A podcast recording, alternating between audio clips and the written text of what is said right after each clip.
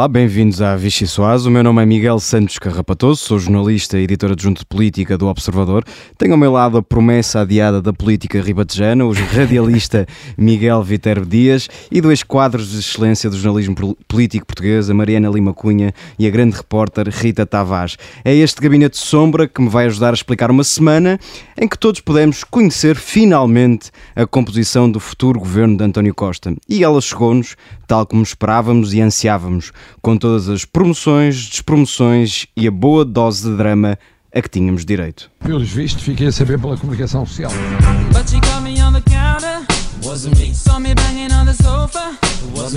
Uh, a fuga não veio de mim, não veio do meu gabinete, não veio de ninguém que dependa de mim.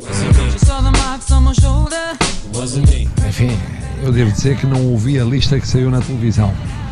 Mas, no caso da lista ser correta, até facilita a minha vida porque assim mais rapidamente eu estou à vontade para, porque a sessão agora vai ser longa e depois temos um concerto comemorativo para ir da sessão para o concerto.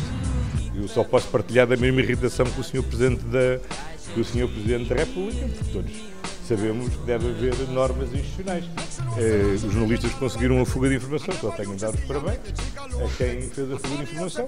Enfim, quanto ao essencial, eh, temos governo. Normalmente os governos são sempre polvilhados por uh, um conjunto apreciável de elementos, uh, portanto é uma, mistura entre elementos partidários e não partidários, isto aqui não acontece, não é agora. Uh, digamos que mais do que a dança individual, importa é a música que coletivamente irão dançar quando estiverem no governo e aguardamos para ver que música é, qual é o disco que vai tocar. Para escrutinar este terceiro álbum de António Costa, o 23º Governo Constitucional, e os sinais que deixou para futuros lançamentos, venha daí a refeição mais deliciosa da política portuguesa. Miguel Viterbo Dias, começo por ti, uh, com a sopa vazada, para falares brevemente sobre esta irritação entre Marcelo e Costa. Achas que, que isto se vai refletir no futuro ou foi mais um arrufo entre duas pessoas que se entendem muito bem? Uh, eu acho que eu tendo a concordar com António Costa, não há grande problema. Uh, aliás, como o Primeiro-Ministro disse, passaram uma tarde juntos depois desse arrufo, mas uh, dá-me ideia que é um Parece bocadinho. Mesmo estás a analisar uma relação.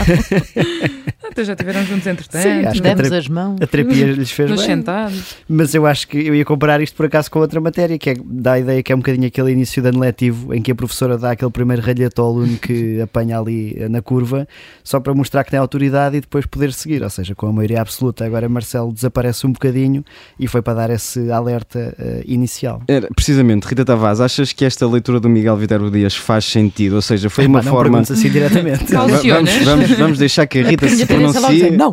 se pronuncie livremente sobre a tua opinião. uh, mas achas que foi uma forma de Marcelo uh, pôr aqui o pé na porta e, e, engrossar um bocadinho a voz só para dizer que acho existe? Que é, acho que é para, para, para inglês ver. Para inglês ver, para, para jornalistas verem, verem, para nós todos é? vermos, portugueses, nós portugueses, não é só jornalistas, mas nós portugueses, todos vermos. Que ele ainda existe, não é? Que ele existe e que está atento e que está zangado quando é preciso estar zangado.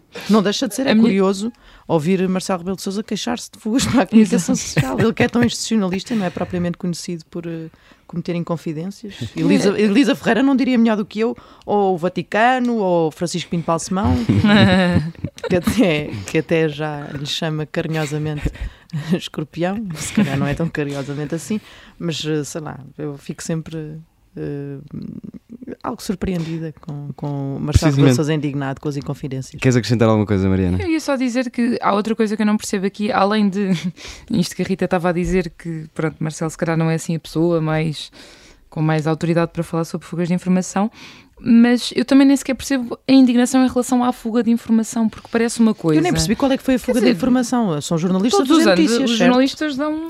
O é natural do António Costa apurar, é um bocado ambíguo, não é? É Sim, natural ele estar irritado é, é, é natural isto acontecer. E até, até deu os parabéns parece que é uma coisa este ano. fuga de informação que conseguiram. Portanto, parece que estamos aqui a presenciar um momento portanto, que nunca aconteceu mas, na formação mas eu, de um mas, governo. Mas eu mesmo nisso tudo, neste, nisto que nós estamos aqui a falar e que tem a sua piada, porque quer dizer, é aquele momento que, não, enfim, não interessa nada, mas, mas está lá. Acho que só pode ser mesmo essa leitura de Marcelo Rebelo de Sousa querer aqui, e vai, se calhar, aproveitar qualquer coisinha para, para mostrar que está cá e está atento, porque de facto isto era uma coisinha, não é? Ele Sim. fala numa lista. Àquela hora, os órgãos de comunicação social que decidiram uh, avançar com, com informações que já corriam e que todos nós tínhamos e que por alguma razão uns decidiram dar e outros decidiram não dar, mas isso tem a ver com as redações e com as, uhum. as lógicas internas. Um, e de facto. Uh, uh, Quer dizer, havia coisas que não batiam certo nas várias listas. Nós estávamos atentos, não é, à situação e estávamos a ver. Não havia Sim, nomes que não fim, batiam certo. Ministro da Cultura, da Cultura ninguém não, sabia. Portanto, não era uma lista acertou. oficial que circulava, era pois uma é, lista. Eu acho não mais havia estranho, lista, por isso é que era estranho que Marcelo ficasse tão indignado com aquilo que estava a acontecer Vejam lá o estranho que é, a uma hora de saber o governo, estarem a sair notícias da comunicação social. Nunca foi visto. Para o futuro, devíamos pensar para, para este programa no momento Marcelo, porque acho suspeito que vamos ter muitos uh, durante estes quatro anos, se durarmos até lá. Este próprio programa já tem o nome do momento é verdade, Marcelo. É verdade. Portanto, já é uma homenagem. E agora vamos para a segunda sopa. Sopa dura. Eu sei que este nome foi censurado, mas eu explico. Recebi uma tentativa de censura, mas eu mantive-me fiel aos meus princípios. Sopa dura porque há de facto aqui aqui um governo mais Uh, musculado no sentido político do termo, pelo menos é a minha opinião, uh, com gente que vem do núcleo duro do PS. É verdade que já havia muita gente no núcleo, núcleo duro de António Costa, mas isto é uh, o núcleo do, PS. E queria começar por ti, Rita Tavares. Achas que a composição do governo com a entrada de Fernando Medina, por exemplo, a ascensão de, Ana Catarina Mendes, a, promoção também de de, de, de Luís Carneiro, que era um homem do aparelho socialista. Isto é o tal governo de combate, a tal task force, o tal governo mais enxuto que António Costa teve sempre na cabeça? Hum, talvez, não é? Quer dizer, se é o que ele apresentou, hum, imagino que sim, ainda para mais os nomes de que estás aqui a falar, que são aqueles que verdadeiramente são considerados pessoas que vêm da, da, da vida partidária. Um, são nomes que, que foram apontados para, por exemplo, Eduardo Cordeiro foi apontado para a administração interna, onde uhum. está José Luís Carneiro, ele foi para o ambiente, Ana Catarina Mendes, uh, nestes dois meses que estivemos aqui à espera pacientemente, uh, não tão pacientemente assim, à espera, um, falou-se dela também para entrar no governo ou não entrar no governo, que isso tinha, tinha de se ver. Eu há bocado estive aqui com a Mariana a olhar para... Um, para, para a lista, até entre entradas um e saídas. entradas e saídas para ver se, se, se confirma mesmo que isso do, do núcleo político endureceu. Eu, eh, se calhar, vou ser um bocado chata, mas não vejo que isso tenha. É relevante na medida em que Fernando Medina vai é, é, é talvez o exemplo mais, mais evidente. É um, substitui, é um político que substitui um técnico. já estava é? no governo, não é? Sim. Se calhar convém não esquecer que Duarte Cordeiro já estava no governo. Uma, uma já Luís Carneiro importante. não estava, mas a pasta para onde ele vai, que é a administração interna, estava com Francisca Van Dunham desde dezembro. Antes dela estava Eduardo Cabrita, que era o quê? Uma, um agente político-partidário, não é? Que agora chamamos assim. Portanto, não vejo que isto tenha havido uma grande mudança por aí a grande mudança que houve foi de facto nas finanças, que é bastante relevante, tendo em conta a contestação que houve interna no governo, e Pedro Nuno Santos não foi tão interna assim porque verbalizou isso uh, para fora. E disse uma vez que uh, queixou-se uma vez por causa do, do plano da CP uh, estar à espera da aprovação do Ministro das Finanças e, portanto, fez uma crítica pública a um, um colega do governo, mas sabia-se que, uh, e soube sair publicamente, que o Ministro das Finanças, um, que a conversa não era tão fácil uh, e que talvez não tivesse tanta sensibilidade política como terá agora Fernando Medina, que tem não só sensibilidade política, como é uma pessoa da total confiança de António Costa, e claro que isso muda muita coisa, porque é o Ministro das Finanças e está ali no centro. De resto, não me parece que mude uh, brutalmente no seu todo o número de, de, de pessoas que vêm da, da, política, que vêm do partido para este governo. António Costa tem esta tendência já, é muito natural nele esta tendência de chamar os seus e, e, e, acho que até houve um fechamento ao longo destes seis anos e a coisa foi ficando cada vez mais, mais curta, num é? círculo muito restrito de, de, de, de, conselheiros e a coisa está muito uh, fechada. Eu, eu, eu, diria que se calhar está. Uh, nem Pedro Nuno Santos agora, apesar de fazer parte do núcleo político e da coordenação política, não sei se ele é um dos conselheiros eh, permanentes de António Costa, acho que a coisa já está mais fechada do que esteve, se calhar, no início.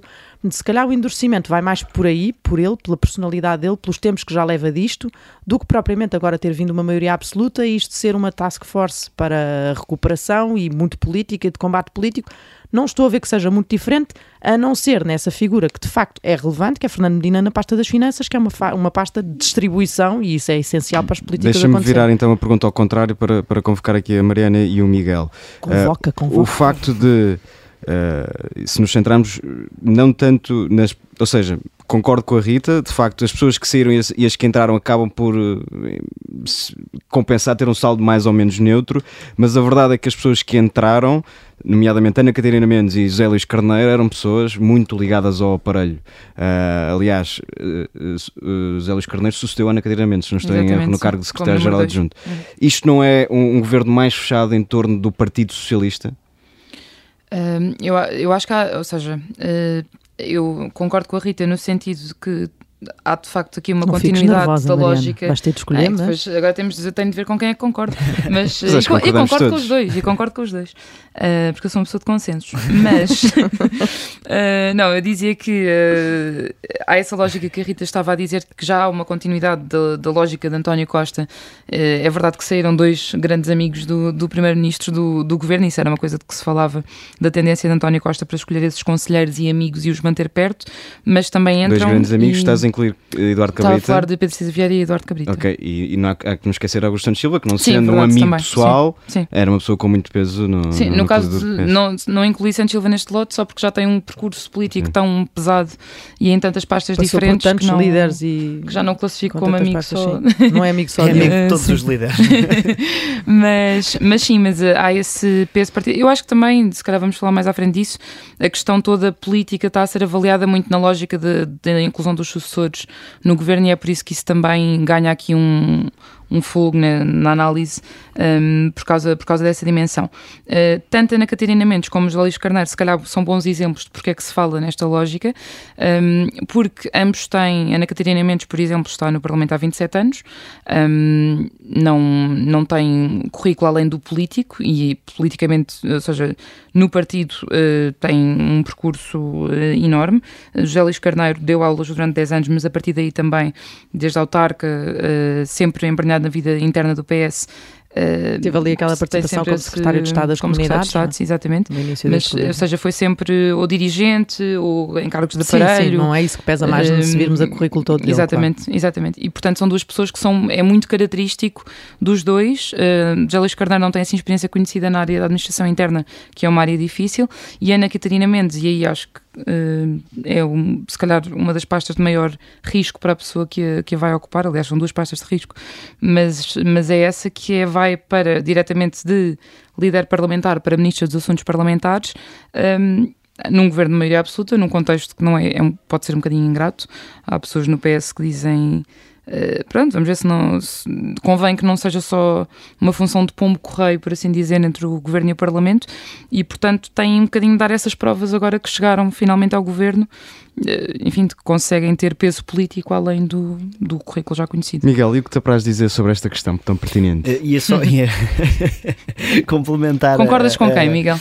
Eu também concordo com todos, porque sou de muitos consensos, sou mais de pontos do que de muros. tu vês maçanetas no fundo, não é?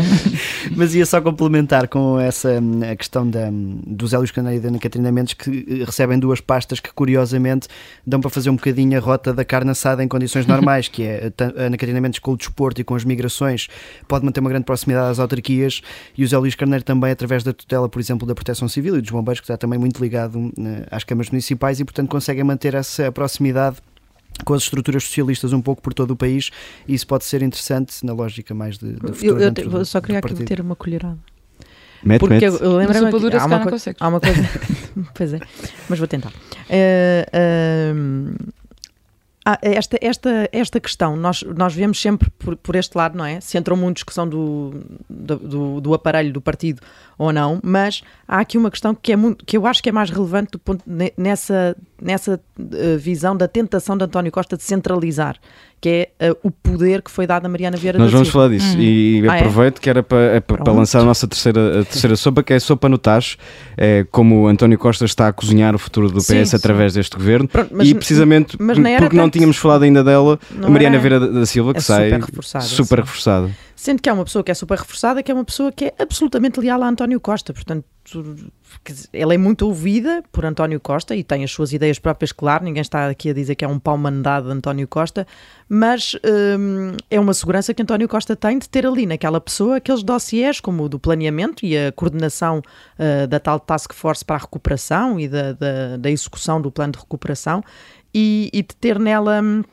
Uh, também ela, ela, tem, ela ficou reforçada por essa pasta uh, eh, um, e ficou também com. Qual é que foi a outra que ela ficou? Ficou com o planeamento temos aqui. Temos ficou com a modernização. A modernização, a modernização. Ela ficou basicamente com dois ministérios, era aí que eu queria chegar, uhum. que foi o da modernização do Estado dois, e o do planeamento. Portanto, ela ficou uma super, uma super ministra, sim, então, que é altura. a pessoa de mais confiança, é a pessoa que está ali na mão, na mão, que está ali mesmo à mão de António Costa ao lado. Portanto, e sim, eu acho que isto é um sinal de centralização e depois há essa leitura também da preparação do, do futuro, que a Mariana também já tinha falado, que é ter ali uh, no governo e dar esta oportunidade de terem um cargo executivo uh, às, às várias pessoas que se perfilam para o futuro do PS. Pedro Nuno Santos já lá estava, Fernando Medina entra agora, Uh, e também já tinha essa experiência, uh, convenhamos, Ana Catarina Mendes e, e um, Ana Catarina Mendes e Mariana Vera da Silva que lá está-se a reforçar. E, e, Mariana, não achas que com esta gente toda, com tantas ambições e aspirações e tentações, uh, isto não pode dar uh, asneira? Ou seja, um exemplo muito prático, a quem é que, de quem é que ficará dependente Pedro Nuno Santos para gastar euros na, na construção de, de, linhas de comboio, provavelmente de Fernandina e de, de, Mariana Vieira da Silva, da parte do planeamento do, dos fundos. Isto não criar, criará muita tensão entre dois possíveis candidatos assessores de António Costa? Acho que pode criar essa. Não sei se, enfim, Pedro Nuno Santos, em comparação com João Leão, eh, pode ser que até não veja com maus olhos eh, ter de responder a Fernando Medina nessa pasta, mas acho que pode, pode criar essa tentação e depois há um. Não há equilíbrios totais, ou seja, foram todos ou já estavam no governo ou foram promovidos a isso, mas lá está, eu uh, estava a puxar um bocadinho o caso da Ana Catarina uh, Mendes e estava a dizer que se calhar falávamos sobre isso depois, precisamente por isto, porque uh, há a Mariana Vieira Silva, acho que enfim, está reforçadíssima e é evidente e, e a aposta que, que António Costa faz uh, nela. Pedro Nuno Santos tem uma pasta também pesada e importante e uh, em que não estando tanto, se calhar no centro político, consegue ter obra feita, etc. Ana Catarina Mendes, se calhar, é corre mais risco de não conseguir deixar obra e brilhar tanto como os outros possíveis sucessores. Miguel, uma última pergunta para ti. Achas que isto será, esta ascensão de, de Fernandina a Ministra das Finanças, será a oportunidade que lhe resta para reentrar na luta pela liderança do PS? Olha, Miguel, deixa-me agradecer-lhe a sua pergunta porque eu precisamente falar de Fernandina. uma sintonia. porque ainda há bocadinho estava a ouvir o, a conferência de imprensa do João Leão uh, e um, primeiro vai ser bom termos Fernandina nesse aspecto, em termos de comunicação, que é mais... Uh, que é que queres dizer com isso? Retoricamente é mais agradável. O, a única questão é que um, acaba por ter o cargo, se calhar, de maior risco. Quer dizer, José Luís Carneiro na administração interna é sempre um cargo de risco, não é? A administração interna. Sim. Mas uh, as finanças correm sempre o risco de não poder correr tão bem como no passado, nos últimos seis anos. Um, com a questão da guerra, da pandemia, da inflação que aí vem, e portanto Medina, que se calhar, tirando Pedro Nuno, até era um dos eh, concorrentes mais fortes eh, de outra facção do PS, pode ser aquilo que pode sair mais chamuscado, e depois, só para terminar, dizer que um confronto lá está entre Pedro Nuno e Fernando Medina será notoriamente e diferente de confronto com do João cargo mais popular, que é o de Presidente da Câmara de Exatamente. Lisboa, para o cargo possivelmente menos popular, que é o de Ministro das Finanças. A nossa primeira parte da Vichy Soares fica por aqui, a seguir voltamos com a entrevista a Miguel Poiás Maduro. Olá, bem-vindos à segunda parte da Vichy Soase. Temos connosco Miguel Paiás Maduro, ex-ministro de Pedro Passos Coelho, um dos muitos uh, rostos apontados à candidatura, de, à liderança, aliás, do PSD. Bem-vindo. Bem-vindo, bom dia. E, e, começamos já, já por aí. Uh, vai ou não avançar com uma candidatura? O seu nome é apontado com grande insistência, há muita gente que, que quer, que o quer ver uh, na liderança do PSD, que o está a tentar convencer deixou-se convencer ou não vai de facto avançar com uma candidatura? Eu tenho, eu tenho um princípio um, de normalmente nunca confirmar ou desmentir especulações, porque quando abre esse precedente, a partir daí para o futuro, quando eu não digo, já é sujeito a uma interpretação uh, sobre o que é que esse próprio silêncio quer dizer. Mas, mas para também não estar a alimentar telenovelas, deixe-me dizer o seguinte: eu tenho dito sempre que para ser candidato à liderança de um partido é necessária a convergência de um conjunto de condições pessoais e políticas eh, dentro do, dentro do próprio partido e na relação com o próprio partido que eh, eu neste momento não tenho e neste prazo de tempo até às diretas eh, não, não, não teria condições de, de reunir seguramente. Eu sou um outsider, digamos, sou alguém que não está na política, que regressou a Portugal há pouco tempo, portanto não faz sentido e num prazo curto desses ponderar a possibilidade de ser candidato, porque não seria possível reunir essas, essas condições que eu acho que são importantes e fundamentais para, para Mas tem sido, considerar isso. Tem sido escrito com alguma insistência, nomeadamente aqui eh, por nós, pelo Observador, de que ponderaria avançar se Carlos Moedas e Paulo Rangel estivessem fora da, da corrida, como, como aliás veio a acontecer. Mesmo assim, entende que não tem essas condições políticas? Como, como disse, o, o prazo para alguém que está fora da política, que não tem, nunca teve um cargo no partido, uh, não tem até agora, até por ter vivido e trabalhado no estrangeiro, não ter uma presença regular no partido, no, no partido. Um, e alguém que tem uma vida profissional no, no, estrangeiro era completamente, eu direi, impossível em menos de dois meses um, reunir essas condições e ter uma mas está, mas está interessado em, está interessado em começar esse percurso para o futuro, por exemplo? Porque, não, como diz, leva excluo, tempo. Eu não, sim, sim eu, eu, nunca, eu nunca, nunca excluo nada e, portanto, gosto de política, no sentido em que gosto de políticas públicas, mas também da capacidade de mobilizar recursos humanos uh, e ideias no sentido de conseguir convencer as pessoas das opções de política pública que eu acho que são as melhores e mais importantes para o país. E, portanto, alguém que uh, gosta disso, naturalmente, não pode excluir a possibilidade de no futuro vir a interessar-se e vir a, a, a, concorrer a uma liderança do partido. Mas, e a participar mais nas ações posso, do partido. Isso seguramente posso. Aliás, eu já o tenho feito, uhum. mas dentro daquilo que era possível para alguém como eu que tinha uma carreira no, no estrangeiro. Uh, recordo, por exemplo, que há mais ou menos quatro anos, pouco mais de quatro anos, eu apresentei no Congresso do PSD uma moção para reforma profunda interna do partido, que é uma das coisas que eu acho que o partido necessita. Portanto, eu posso continuar a intervir dessa forma, irei seguramente procurar intervir dessa, dessa forma, independentemente de um dia vir ou não ser candidato à liderança do partido, porque essas condições apenas se verificam em determinados momentos, não é? Podem uhum. nunca sequer se vir a verificar, quer as do meu lado pessoal, quer aquelas do ponto de vista político.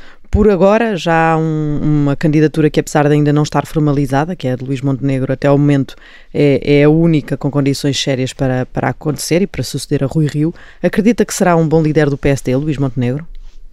Eu um, conheci o Dr. Luís Montenegro quando era líder parlamentar, sempre tive boa relação com ele. Uh, tenho uma boa percepção dele como pessoa, uh, mas ainda desconheço muito daquilo que ele pensa, quer em termos das reformas profundas que eu acho que o partido tem de fazer, quer em, tem, eh, em, em, em, termos do pensamento e da visão estratégica que ele tem para o país. Isso, deixa, deixa-me fazer uma provocação. Melhor, só, só, quando conhecer isso melhor é que eu posso não deixa, uh, tomar deixa, posição. Deixa-me fazer uma provocação, não deixa de ser revelador que diga que desconhece uh, esse tipo de, de programas, uh, esse tipo de reflexões a Luís Montenegro quando ele já se candidatou uma vez à liderança do PSD. Pois, mas se calhar eu nessa altura estava em Florença. Portanto, estava distraído nessa altura. Responder, posso não ter prestado suficiente atenção, se, se é responsabilidade minha. Mas há, nesta altura, eh, não sei se espera que venha a existir uma alternativa sólida, se calhar um pensamento que conheça melhor do que o de Luís Montenegro. Não sei, eu vou esperar para ver uh, se essas, uh, quais são os candidatos e quais são as propostas que trazem para o partido. E eu não deixarei de trazer propostas para o partido, independentemente de não ser candidato à liderança, como acho que qualquer militante ativo e interessado um, pelo PSD e com interesse também pelo futuro do país, não apenas pode, mas como deve fazer. Eu acho que todos nós temos essa responsabilidade de participação cívica, aqueles que não querem ser militantes do partido, partidos, e participação política e partidária, aqueles que são militantes dos partidos. E já agora, para mim, uma das formas principais é aquela precisamente de alargar a militância de forma exponencial. Eu acho que nós próprios, em termos da nossa democracia, devíamos questionar-nos de como é possível uma democracia em que cada vez mais a militância nos partidos é tão reduzida e isso significa, tem com, com duas consequências. A primeira é que os candidatos a primeiro-ministro são escolhidos por um grupo muito pequeno de pessoas. Uh, e, em segundo, e em segundo lugar, que esses partidos, quanto menos pessoas têm, E quanto mais se atrofiarem e menos estiverem abertos à sociedade civil, menos quadros, menos qualificações, menos massa crítica têm, para quando chegarem ao, ao governo estarem preparados para governar e fazer aquilo uhum. que o país precisa. Mas deixe-me só insistir eh, aqui numa questão ainda falando da Associação de Rui Rio, não é importante que existam essa, essas alternativas uh, para a democracia interna do PSD, porque a sensação que dá é que ninguém quer ser líder do maior partido da oposição, não, também pode ser um timing um bocadinho ingrato agora com a maioria absoluta do PS, uh, não era importante existirem essas alternativas era importante existirem mais, era importante existir mais de uma alternativa. Mas eu aí uh, uh, estou numa situação difícil para criticar porque eu próprio entendo que, por exemplo, não reúno as condições políticas e pessoais para o poder fazer. Portanto, era bom, em termos objetivos, que isso acontecesse. Um, e se não acontecer, também nos devemos questionar dentro do próprio partido porque é que assim era. Mas esse, isso é, também pode ser revelador da tal crise interna que o partido enfrenta e que nós devemos discutir, independentemente de quem vier a ser o líder do partido. Exato, e a pegar nisso que é, ou seja, isto mostra também o facto de existirem tantos nomes eh, indisponíveis, o próprio Miguel Poiás Maduro, mas também Rangel, Moedas, eh, revela essa crise e, e revela também um PSD que está uh, entrincheirado entre vontades de pequenas estruturas de poder. É, todo, os partidos políticos hoje têm dois, dois grandes problemas. O primeiro é que, como têm vindo a perder militância, têm vindo a perder participação política ativa dentro dos partidos, e já agora o paradoxo é que nós sabemos hoje, por exemplo, que nas gerações mais jovens há mais interesse na participação política, mas não se exprime através dos partidos, e é mais uma das coisas que nos devia fazer refletir, o que é que nós temos de fazer para trazer esses jovens para participarem ativamente dentro, dentro dos partidos políticos, mas na medida em que assim é, na medida em que há uma redução da participação política de, dentro dos partidos, nós temos aquelas consequências negativas que, que, que eu disse. Uh, e, portanto, o que nós deveríamos procurar fazer dentro do PSD enquanto partido e liderar isso mesmo no, no, no, país, porque não é apenas um problema do, do, do, PSD, e é um problema, sobretudo até dos grandes partidos, o Partido Socialista também, também, tam, também o tem. Um, era precisamente abrir o partido, tomar uma série de reformas que têm a ver com a reabertura do partido à sociedade e, desde logo, o alargamento exponencialmente da militância. Eu acho que o partido devia assumir como objetivo, nos próximos quatro anos, por exemplo, duplicar o, o seu número de militantes, reforçar de novo a implantação territorial, que sempre foi um dos principais ativos políticos do PSD, promover centros de conhecimento internos e de qualificação política interna e que também promovam algo que o partido tem tido grande dificuldade, que é transferir as suas propostas de políticas públicas uh, específicas para uma mensagem política global consolidada e, em último lugar, reforçar e a credibilidade do partido e dos seus quadros junto dos eleitores. Isso tem a ver com questões de ética. Eu propus uma comissão de ética para, para o partido, com determinadas condições e requisitos que deveriam ser apurados antes de alguém poder ser candidato pelo PSD. Porque isso, e tudo isso são aspectos que, de um ponto de vista, são fundamentais para o PSD, mas em que o PSD também poderia, desse ponto de vista, diferenciar-se desde logo face ao Partido Socialista. Oh, oh Miguel Pérez Maduro, e para isso a começar a ser aplicado, um, e voltando aqui à questão dos timings, um, que a Mariana já ali referiu, os eleitores do PSD conseguem entender que o próximo líder seja entronizado apenas em julho, ou seja, depois só entra verdadeiramente em funções em setembro, um, depois de, deste período de, de verão, não dá, não dá a ideia um bocadinho que o PSD está fechado para obras?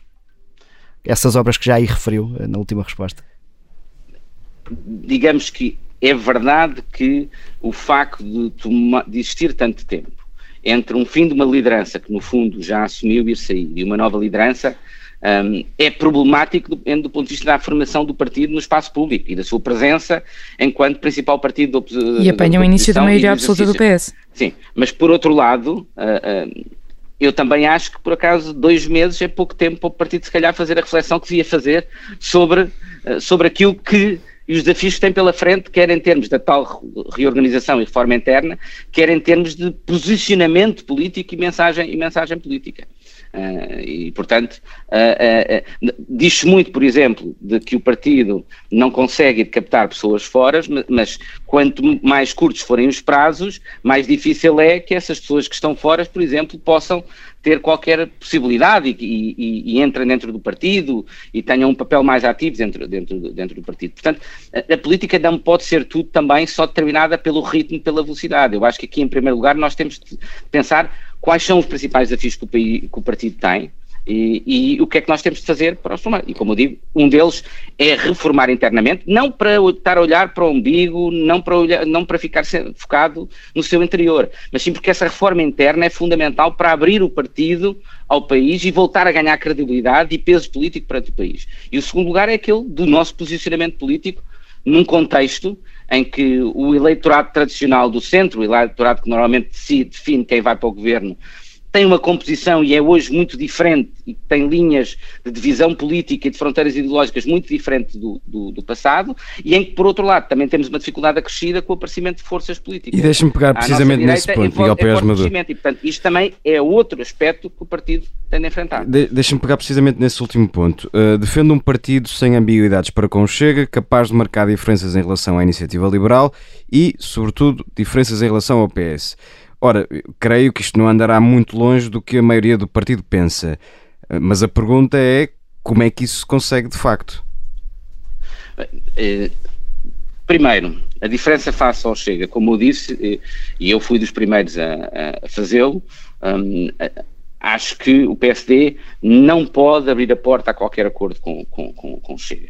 Um, e, portanto, o, um, o, o PSD deve assumir isso muito claramente, sem qualquer margem para ambiguidade. Isto não quer dizer ignorar as preocupações de parte do eleitorado do Chega.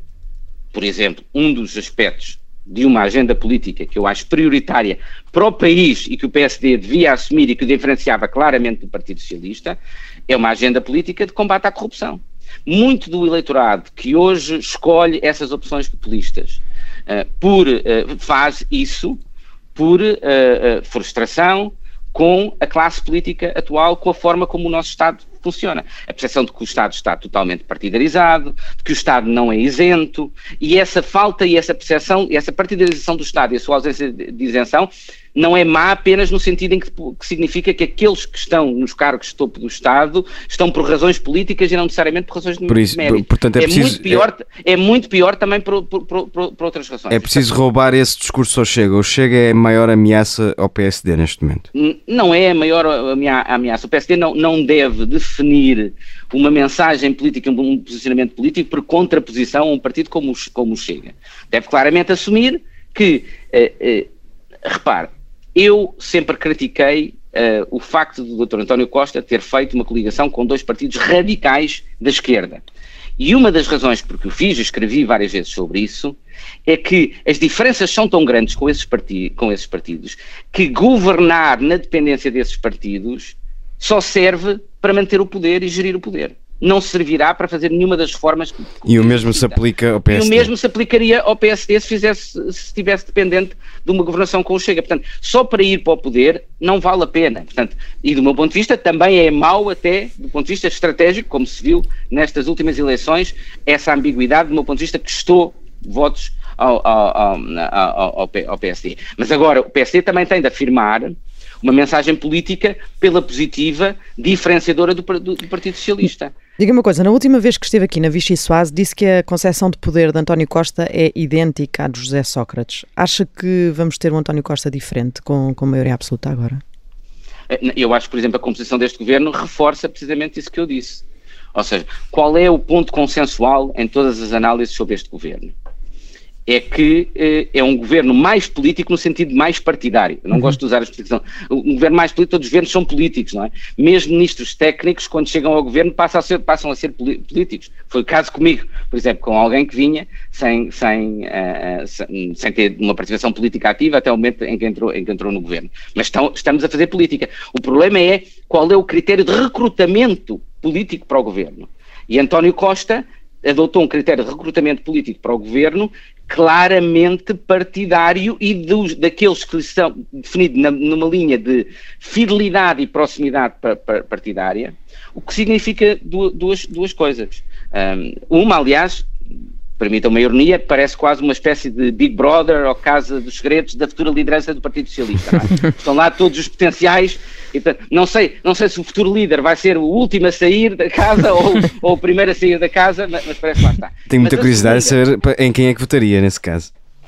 Eh, eu? Eu não votaria em nenhum deles, como é óbvio. Não, como concorrente. Como concorrente. Como, como concorrente. não. Eles como concorrentes e o Soutor como, como audiência desse programa acho que começaria por votar no, no doutor, para que saísse o doutor António Costa. mas, eh, mas, enfim, mas os portugueses decidiram de forma diferente, naturalmente, e, e, há, e há, que respeitar, há que respeitar isso. Mas o segundo aspecto, já agora, eu não acho que o, o, os melhores ministros sejam necessariamente as pessoas com maior capacidade técnica e conhecimento técnico de, de, de, das questões. Acho que é perfeitamente concebível ter ministros mais eh, que não conhecem a fundo as suas áreas setoriais um, uh, e que, no entanto, têm capacidade de liderança política, de recrutar os melhores quadros, capacidade de ajuizar perante as, as diferentes o, serem, o terem um é percurso, O terem um percurso partidário é, é, para si sinónimo de incompetência, logo, assim, não, não, cabeça? É, não, eu estou a dizer precisamente isso. Não é, hum. não é. Mas agora, eu acho, acharia melhor que as pessoas tivessem um percurso. O, o que é interessante na sua pergunta é que a sua pergunta pressupõe que alguém tendo um percurso partidário não tem um, um, percurso técnico e profissional de excelência. Não, não, eu é estava, eu estava a seguir o seu raciocínio, eu estava apenas a seguir o seu raciocínio quando critica o facto de, de ter uma linha mais partidária este governo. Sim, com, mas é que. Com pessoas que vêm mais do PS. Exatamente, são, são pessoas do partido do, do, do, do, do, do, do partido do PS e, e do, círculo, carreira, do círculo, do círculo de confiança de António não, Costa. Mas mais, mais, do que isso, que, cuja carreira é uma carreira puramente político-partidária. É? Mas como eu disse, mesmo isso, mesmo pessoas que façam, eh, há modelos políticos na Escandinávia, no Reino Unido, em que a política é concebida quase como uma, profissão em si e as pessoas vão para o, vão para o governo têm, têm sobretudo esse conhecimento da política e, do, e, do, e dos partidos e não da, da, das suas áreas técnicas de excelência. Só qual, qual é o problema?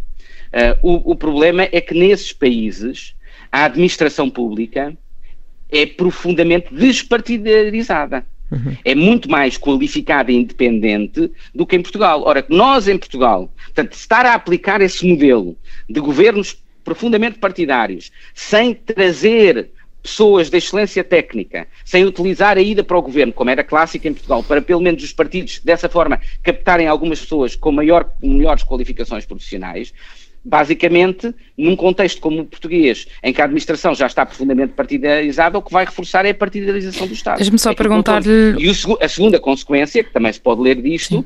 é que o Primeiro-Ministro não tenciona fazer nenhumas grandes reformas. Deixe-me só perguntar-lhe... E, portanto, quer pessoas que giram o imediato, façam a gestão política da governação e não as reformas de políticas públicas profundas. Voltando só ali ao Big Brother de que falava, acha que o facto dos nomes falados para a Associação de António Costa estarem todos integrados neste governo uh, pode causar uma teoria que Marcos Mendes falava esta semana, alguma competição e até alguma sabotagem dentro do próprio governo?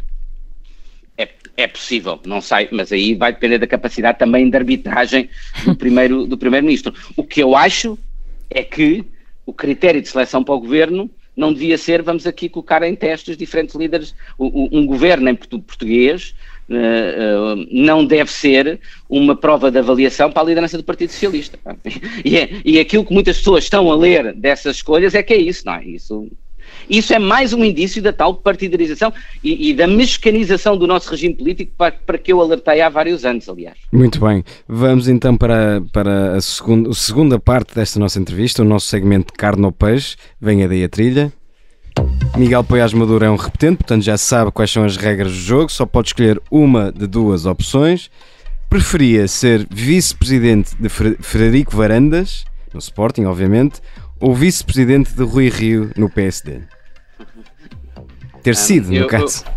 Eu, eu, eu, agora vou, vou, vou ser a, a, arrogante. Eu gostaria de ajudar ambos uh, sem ser vice-presidente nenhum. A concluírem o mandato com dignidade, é isso? Não, não, não, não. Agora, tá. eu, eu deduzi essa questão em relação ao Dr. Rio, no contexto que ele se mantivesse, tivesse, e aliás, acho que procurei colaborar, como qualquer militante do PSD, acho que deve colaborar. mesmo quando diverge. Também há formas de colaborar quando se, quando se diverge, Vamos à, seja com lealdade. Vamos à próxima. Quem é que levaria a um concerto de música clássica na Gulbenkian? Luís Montenegro ou Ribal Esteves? Um, Acho que não tinha problemas em levar nenhum dos dois, mas também não tinha que levar necessariamente a um. Eu, eu gosto de levar as pessoas àquilo que elas gostariam mas de fazer. Mas tem que escolher um dos dois. Eu conheço e dou-me dou dou bem, com, dou bem com os dois. Eh, o auditório da Gulbenkian dá para mais do que três pessoas, portanto, não teria problema em levar os dois. Miguel Pérez Maduro, preferia voltar a ser ministro de um governo do PSD ou a integrar um comitê da FIFA? Não, não, voltar a, é mais apesar de tudo, é quase ma, mais fácil ter ambição de reformar alguma coisa, seguramente num governo, e então ainda mais num governo do PSD. E na FIFA, as minhas expectativas das possibilidades de fazer algumas reformas são muito, muito baixas. o que é que lhe custava mais, ver o PS no governo nos próximos 10 anos ou o Sporting ficar afastado do título de campeão nacional? Eu não gosto de nenhum tipo de monopólios, portanto, eu, eu, eu acho que tenho de dizer, adoro futebol, sou apaixonado por futebol, mas o, o meu país e o futuro do país é seguramente mais importante do que o meu clube. Portanto, se, se tivesse mesmo de fazer essa opção, era que o PS não estivesse os próximos 10 anos no governo, que acho que era mal para o país. Muito bem, Miguel Poiás Maduro tem agora a possibilidade de escolher uma sobremesa para nos servir, uma música. Eh, qual é que nos trouxe e porquê? Eu trouxe uma recomposição, um andamento de uma recomposição das quatro estações do Vivaldi, Vivaldi pelo Max Richter. Uh, e eu escolhi essa música, e vão ter a percepção disso, acho, quando ouvirem, porque é um bocadinho uma metáfora sobre o PSD, ou seja, é possível uh, ser-se fiel a uma grande obra, eu também acho que o PSD é, foi uma grande obra e é uma grande obra política, ao mesmo tempo reinventando-a profundamente. E se calhar a melhor forma de manter essa grande obra, ou no caso do PSD, uh, eh, o nosso projeto político como relevante e com aquilo que os portugueses gostariam que fosse, é também reinventá-lo. É possível fazer as duas coisas ao mesmo tempo e esta música do Max Richter demonstra isso em relação a uma das obras da música clássica mais conhecidas, que é as, é, que é as Quatro Estações. É profundamente criativa e original e ao mesmo tempo profundamente fiel àquilo que é a obra do próprio Vivaldi. Miguel Poiás Maduro, muito obrigado por ter por ter estado connosco na Vichy Soase. Os nossos ouvintes já sabem, voltamos sempre à sexta-feira, à mesma hora sempre.